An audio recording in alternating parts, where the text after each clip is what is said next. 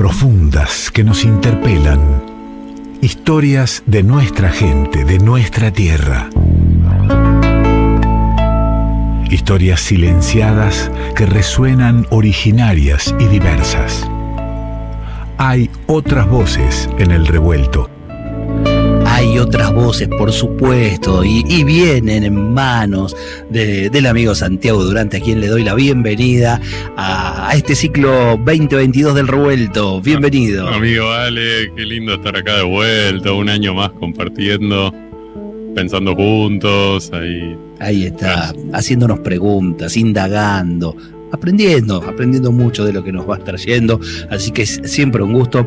En este programa especial, ¿eh? mil emisiones, lo tenemos a Santiago Durante celebrando este vinito en mano, eh, esta, esta celebración de los mil programas. Qué honor, qué honor pertenecer a a este revuelto de cocción lenta, porque en mil, en mil programas lo vamos, vamos a hacer. Nada menos, ¿eh? y con ganas de seguir agregando ingredientes y combinándolos para intentar un plato radial. Un plato radial que ahora nos lleva por qué lugares, Santiago. Bueno, me parece que hay fechas que, que nos llaman a una reflexión particular y estamos a, a días nomás del 24 de marzo de una jornada de, reflexión y acción, de memoria, verdad y justicia.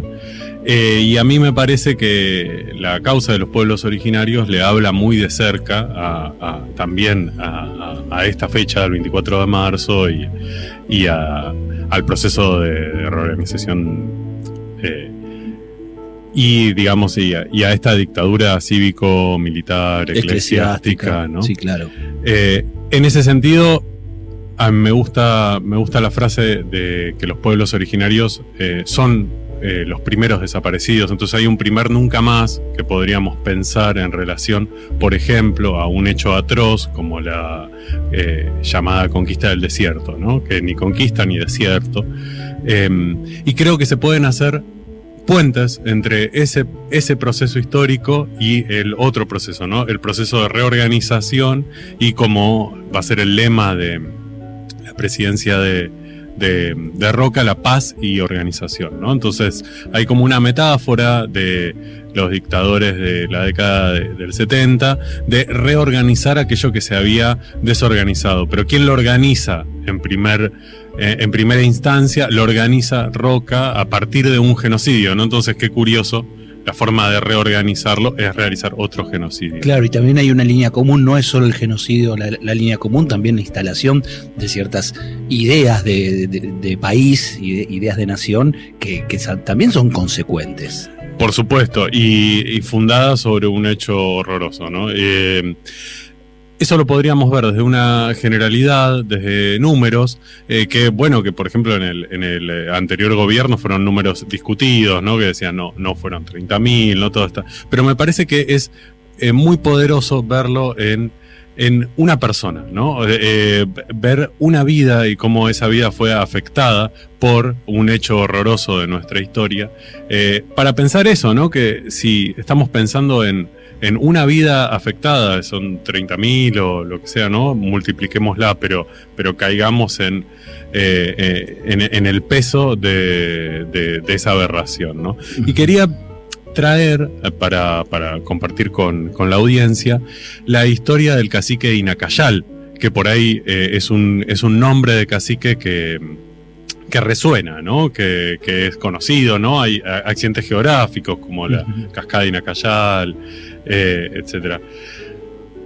Bueno, es, eh, eh, testimonio vivo de, este horror y quiero, quiero compartirlo. ¿no? El cacique Inacayal nació en 1833, es el hijo de otro cacique, del cacique Huincahual, ¿no? y fue el, líder de los indios manzaneros que estaban por, por la zona de, de Chubut fue un eh, prisionero de, guerra de, digamos de, la conquista del desierto, pero él no fue eh, de los eh, llamados digamos de los indios alzados o beligerantes, sino que era em, tenía una actitud de negociación con el Estado argentino.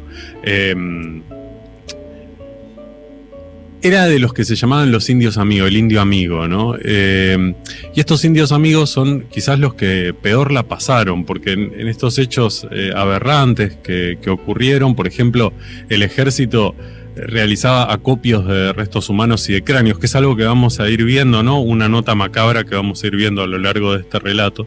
Y ese acopio de cráneos, por ejemplo, de restos humanos, se hacía sobre las tumbas de los indios amigos, ¿no? O sea, era, era una idea de la, de la amistad eh, realmente eh, terrible. Y de la traición. Y de la, amistad, ¿no? y de la traición. Y eso es algo que también la traición va a estar una, una y otra vez eh, en, en esta historia, ¿no?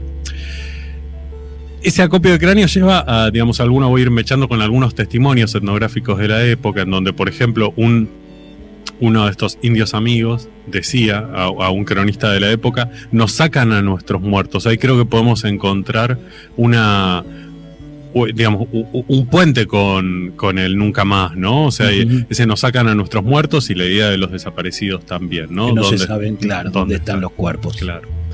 Luego se da que, digamos, el, avance de la incursión militar de Roca va violando eh, tratados, digamos, se dice, bueno, hasta acá, digamos, hasta acá la, civilización y hasta acá la barbarie, y luego eso se rompe y se avanza, ¿no? Eso es algo que ocurrió aquí, también ocurrió en Estados Unidos, por ejemplo, ¿no? En el avance hacia el oeste. Bueno, en un momento avanza. Gran signo de barbarie en la civilización, ¿no? Sí, totalmente, ¿no? Sí, sí, sí. quebrar los pactos. Sí, ¿cómo, cómo construimos esta civilización sobre la traición, ¿no? Sobre la traición. Eh, bueno, en ese momento, Inacayal, este indio amigo, se vuelve indio enemigo porque ya, digamos, no, había territorio en donde él pudiera estar, ¿no? Y en ese momento se, se digamos, em, em, empieza a, resistir a la, invasión, ¿no? Em, resiste durante tres años y eh, se termina digamos, ahí, ahí, encontramos siempre, obviamente, la lectura sobre la historia es ideológica, entonces algunos dirán, se entrega, pero la realidad es que no se entrega, sino que es una nueva tradición, porque lo llaman a parlamentar, ¿no? o sea, a, negociar, y en esa negociación él es tomado prisionero, ¿no? O sea, cuando uno, siempre en las negociaciones, en los parlamentos, eh, hay cierta inmunidad, ¿no? Que llevan a eso, ¿no? Em, y ahí comienza, comienza la tortura, ¿no? Comienza un, largo proceso de, tortura para él y para su gente, em, que va teniendo em, distintas etapas. Eh, primero los hacen marchar a pie de Chubut a Bahía Blanca, ¿no? Son, es, una distancia enorme, enorme, ¿no? Luego se los embarca, son miles de prisioneros, ¿no? Se los embarca para ir a Buenos Aires, de Bahía Blanca a Buenos Aires, en unos eh, buques atestados que tardan seis días.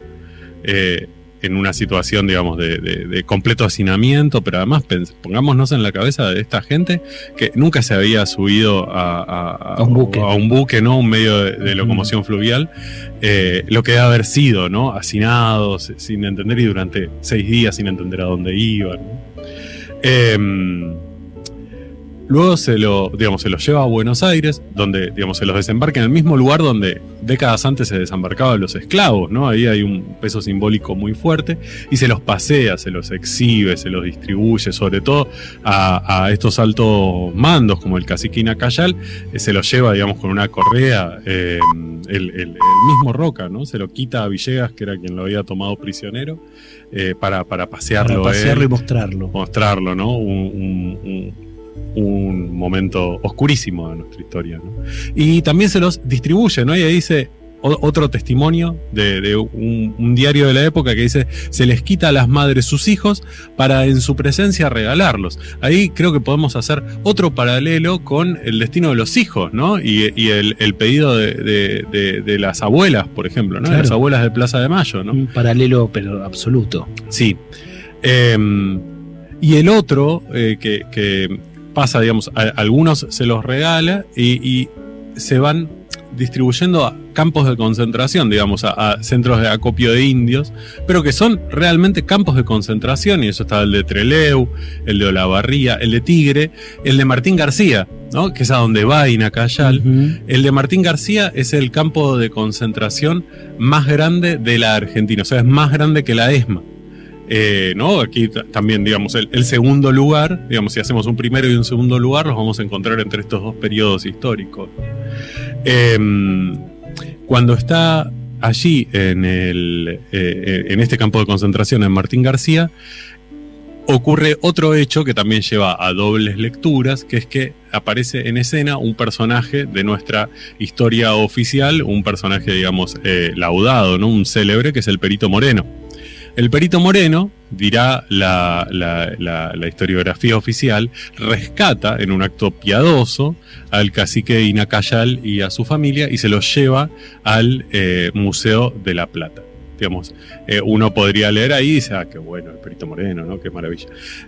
Sin embargo, una lectura crítica de nuestro quehacer científico, que a mí eso me habla muy de cerca porque yo soy lingüista, em, el ejercicio de la ciencia de ese momento, hoy lo vemos con las lentes de hoy y nos parece eh, realmente eh, el horror. Macabro. Macabro, porque el el, perito Moreno comienza una. Primero, los hace trabajar de maestranza, o sea, son a la vez objeto de museo y maestranza, ¿no? Los hace trabajar en limpieza, ¿no?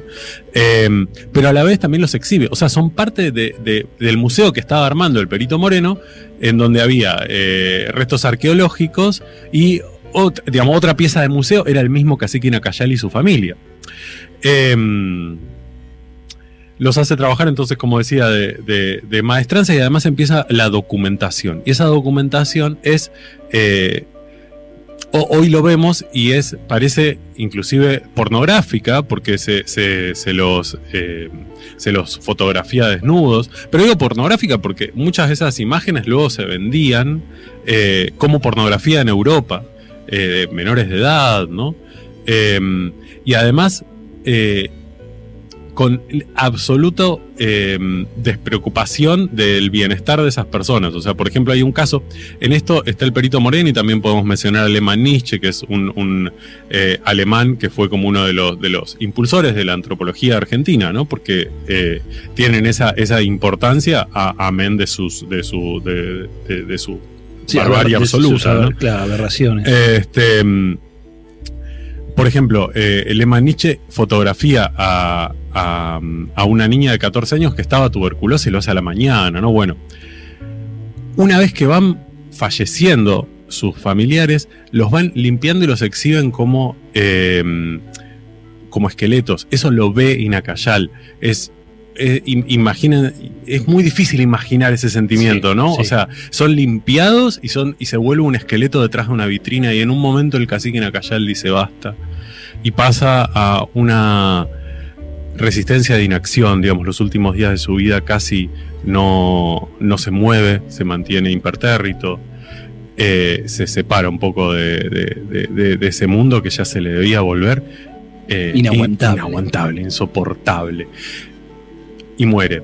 Muere incluso en la época, eh, hay una denuncia, porque dicen que, que, digamos, que el trato era inhumano, digamos, de un diario de la época y bueno, nadie le presta atención. Era el célebre Perito Moreno, como puede, bueno, queda en la nada. De hecho, no se sabe si murió un año o el otro, por ejemplo, no sabe bien cuándo murió. Y sus restos quedan en el Museo de la Plata y recién son restituidos en 1994, pero de manera ateca, digamos, al, lugar donde, de, su lugar de origen pero de manera incompleta, y acá quiero traer la última de estas frases que me parece que, hacen puente, que dice el cacique Sergio Nahuelpan, en un documental que recomiendo, que es eh, el Inacayal, la negación de nuestra identidad, muy interesante documental, aparece este cacique Sergio Nahuelpan y dice, ¿dónde quedó el rey nuestro que vino con corona desde el cielo? ¿Dónde está su cabeza? Ese dónde está creo que habla con dónde están nuestros hijos, ¿no? Claro. Eh, y su cabeza es porque quedaba eh, el cerebro, el cuero cabelludo, es un poco grotesco lo que estoy diciendo, ¿no? Y una oreja. Y eso recién se restituye a la comunidad en 2014. Pensemos, este, este periodo de horror tiene, eh, digamos, dialoga todavía con, con, un presente, con un pasado tan, tan, tan presente, ¿no? Tan, tan inmediato. Eh, de hecho, este documental que les menciono tuvo que ver con eso. O sea, en 2011 se hace el documental, tiene, eh, gana un poco de visibilidad y es uno de los elementos que, ayudan a, esta restitución. Así que me pareció que era interesante poder pensar eh, en eso, en un, en, un caso, como habrá habido muchísimos otros, que nos permiten ver este, esta época oscura de nuestra historia, pensarla como un proceso, pensar relaciones y diferentes nunca más para, para decir, digamos, fuerte este, este nunca más de ayer y, y anteayer también. Sin dudas, ¿eh? Muchas gracias, amigo. Gracias a vos, Hasta la próxima. Santiago Durante pasó por el revuelto. Revuelto de radio.